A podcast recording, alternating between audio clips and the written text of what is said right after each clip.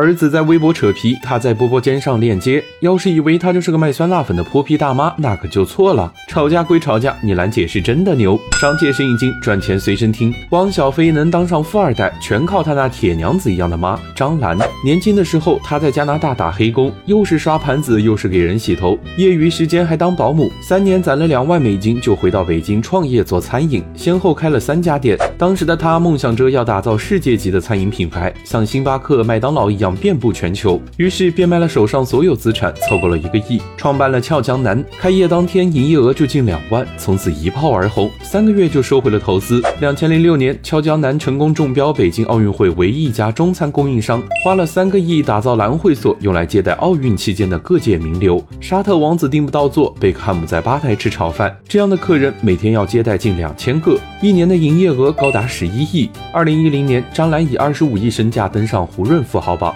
汪小菲也成了顶级富二代，跻身京城四少，迎娶女明星。但好景不长，二零一二年全球股灾，俏江南上市失败。张兰试图引入资本，却反因为对赌失败而被收购。二零一四年，CVC 宣布正式入主俏江南，成为最大股东。张兰只得净身出户。短短六年就从极盛到衰败，但即使如此，也并没有打败张兰。如今年过六十的她，看准了直播的风口，依旧活跃在商场上，为儿子的品牌卖力带货。虽然被诟病家丑外扬、直播浮夸，但能把娱乐圈的流量转化为酸辣粉的销量，三天卖掉五千万。作为一名商人，张兰和她的麻六记真的算是赢麻了。强韧如打不死的小强，你兰姐还是你兰姐。